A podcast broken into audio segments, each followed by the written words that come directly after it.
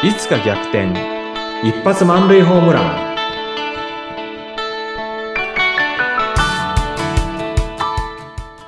皆さんこんにちは。合同会社東きみなり事務所代表社員の東きみなりです。こんにちは、インタビュアーの山口智子です。さて、経営者の交流会 BNI というグループに入って売り上げが伸びていったその秘密をいろいろと紐解いていただいておりますが、今日は東さん、どんなお話をしていただけるんでしょうか？そうですね。実践というところで、じゃあ私が具体的にどんな風に活用しているかっていう話ですかね。うんうん。ちょっとそこのところ話してみたいと思います。はい、ぜひぜひ、どんな具体的にはことですか？あのーまあ、リファーラルを出すっていうところですかね。あのーまあ、BNI の中は、やっぱりこれ、あの、学ぶ場っていうところももちろんあるんですけれども、私たちビジネスをやってますんでうん、お互いに、あの、自分の人脈の中から、あの、お困りの方に対してですね、BNI の、あの、そうした専門的なサービス、スキルを持っている方をおつなぎして、で、両者がこう満足するような結果を出すっていうところって、これやっぱり、あの BNI の一つのね、醍醐味じゃないかな。あるいは、BNI ってこう、世界のビジネスのやり方を変えるっていうビジョンを持ってますけれども、まあそうしたビジョン、ミッションにかなう、そうした動きじゃないかなっていうふうに思ってるんですね。うんうん。で、であの、リファーラルという用語がありましたが、これははい BNI のね、中の用語で、つまりお仕事を出し合うと言いますか、紹介し合う、人を紹介したり、まあビジネス紹介したりというね、ことですね。はい。そうですね。うんうんで、あの、ちょっとね、印象に残っている、あの、リファーラル、紹介が一つあるんですけれども、はい。それはね、私が今23年間、あの、やっているね、あの、トーストマスターズという、そうした、まあ、非営利の、あの、コミュニケーションとリーダーシップを学ぶ団体のね、えー話なんですね。はい。で、あの、トーストマスターズは、やっぱりコロナの影響を受けて、あの、会員数が伸び悩んでる。うーんでちょっとね、やっぱり減ってしまってるっていうところがあって、はい。うん、やっぱこう会員を増やさないと、あの、ある一定規模の中で例会をやるからこそ、あの、多様な意見をもらって自分のね、あの、コミュニケーションのスキルが上がったり、リーダーシップとしての、こう、リーダーとしての振る舞いがより良くなっていったりってするんですけれども、この人が入らなくなると、あの、多様な視点っていうのがなくなってきて、同じような人たちばっかりになると、やっぱり、あの、例えば、人前でスピーチをしました。うん。で、これに対してもらえるフィードバックっていうのも、いつも同じようなフィードバックばっかりで、どこかでこう成長に、あの、陰りが見えてくるっていうところはあるんですね。だからやっぱりこう会員っていうのは常に新しい人が入るってことは大切なんですけども、あの、非常にね、あのトーストマスターズは新しい会員を増やすっていうところで悩んでらっしゃる。悩んでらっしゃるって言ったら他人事だな。私もトーストマスターズなんでね。うんはい、悩んでいる。はい。で、これね、なんとかできないだろうかっていうふうにずっと思ってたんです。はい。で、そんな、えっ、と、まあ問題意識を持ちながら去年の3月に BNI に入りました。うんで、BNI とトーストマスターズっていうのは、まあ似たところもあるんですけれども、まあ BNI はもう明確にビジネスっていうところで、あの、ね、お互いにこうビジネスを紹介し合って成長していく。トーストマスターズは会員のコミュニケーションスキルとリーダーシップスキルの向上っていうところで、それは必ずしもビジネスっていうところには繋がってないんですね。まあそういったところは違うけれども、お互いにこうボランティアリーダーが会の運営をしているっていうところは似てるなとうん。でね、まあ BNI に入って、あの、トーストマスターズと似ていて、ちょっと違うところっていうので、やっぱそういう、あの、注目の仕方をしてたんですけども、はい。一番違ったのがですね、あの、BNI は中にね、本当の専門家がいっぱいいるんですよね。うんうん。うん。で、あの、自分で会社を経営してる人がいっぱいいる。はい。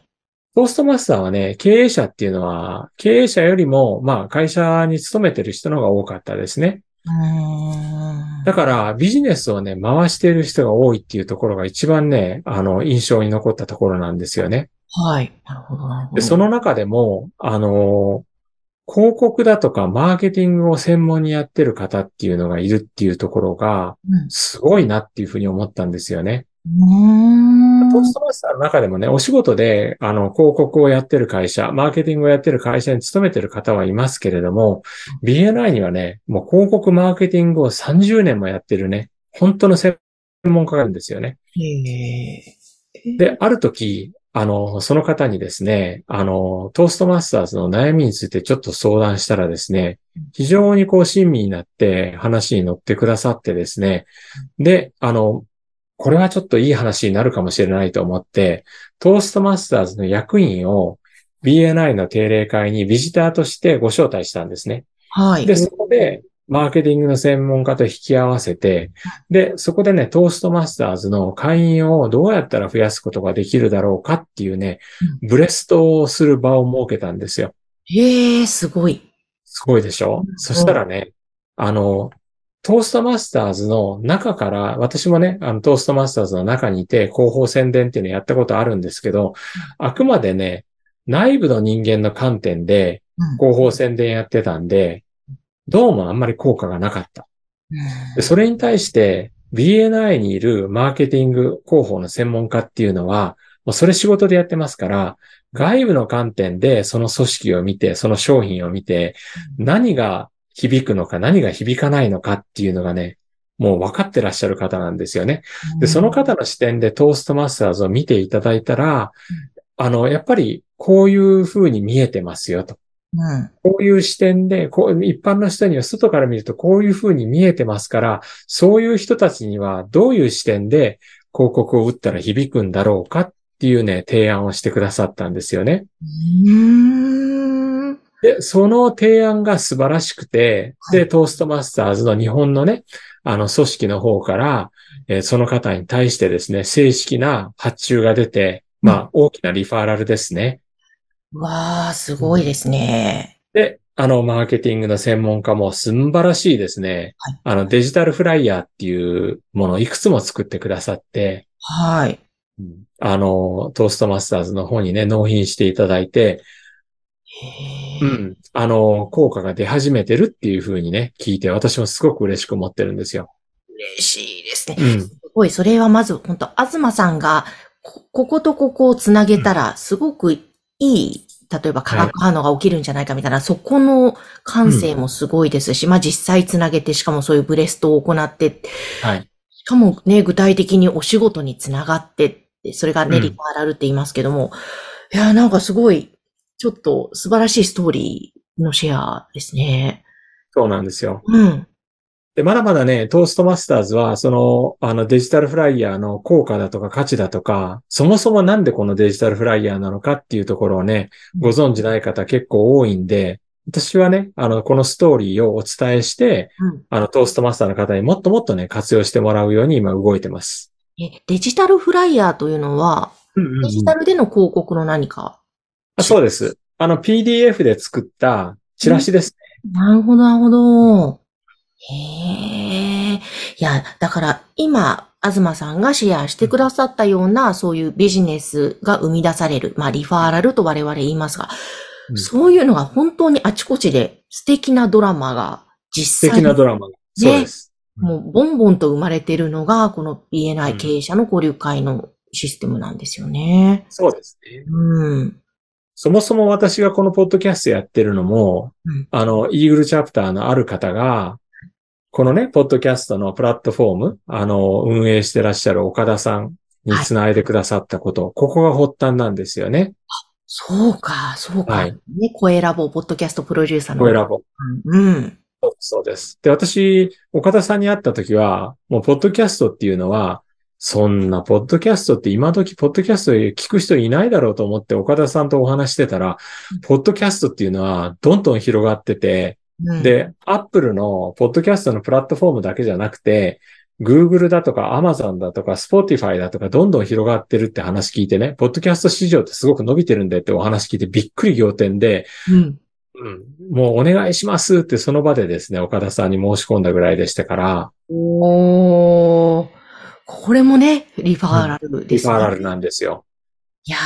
ー、本当そしてもうここまですごくずっと継続して配信して、本当リスナーの数、ダウンロード数も伸びてますもんね、うん、東さん。そうですね。そうですね。うん。で、まあ山口さんともね、こうしてね、お会いできて。あの、また新しい世界ですね。山口さんからもすごくね、BNI の先輩として学んでることって実はすごく多いんですね。いやいや、何も私はしていない。なんかね、ちょっとした質問でも、あの、リファーラルっていうのはこうやって山口さん出されてるって聞いたあ、なるほどねっていう風なね、そういうやり方があるんだなっていう風に教わったりとか、まあ、ちょっとした質問ですけれども、やっぱそのちょっと質問、ちょっとした質問に対しての答え、それがわかることってやっぱ大きいですよ。いやですね、そしてやっぱり何よりも、東さんがその学びの姿勢を常に何歳になってもうん。忘れずずっと持ち続けてる。そこ一番大きいのではないかなって、今回ね、4回にわたって聞いてて思いました。ありがとうございますう。んありがたく受け取り、受け取ることにいたします。はい。なので、ぜひあの番組お聞きの皆さんも、ちょっと割と BNI のお話たっぷりとさせていただきましたけれども、まあ、もしご興味あったらね、東さんにご連絡いただいて、まあ、その BNI に入っていないとしても、ぜひビジネスの場で活用できるお話満載でしたので、ご活用ください。えそして、東さんの会社のホームページは番組概要欄に掲載しています。えーここまで東さんありがとうございました。ありがとうございました。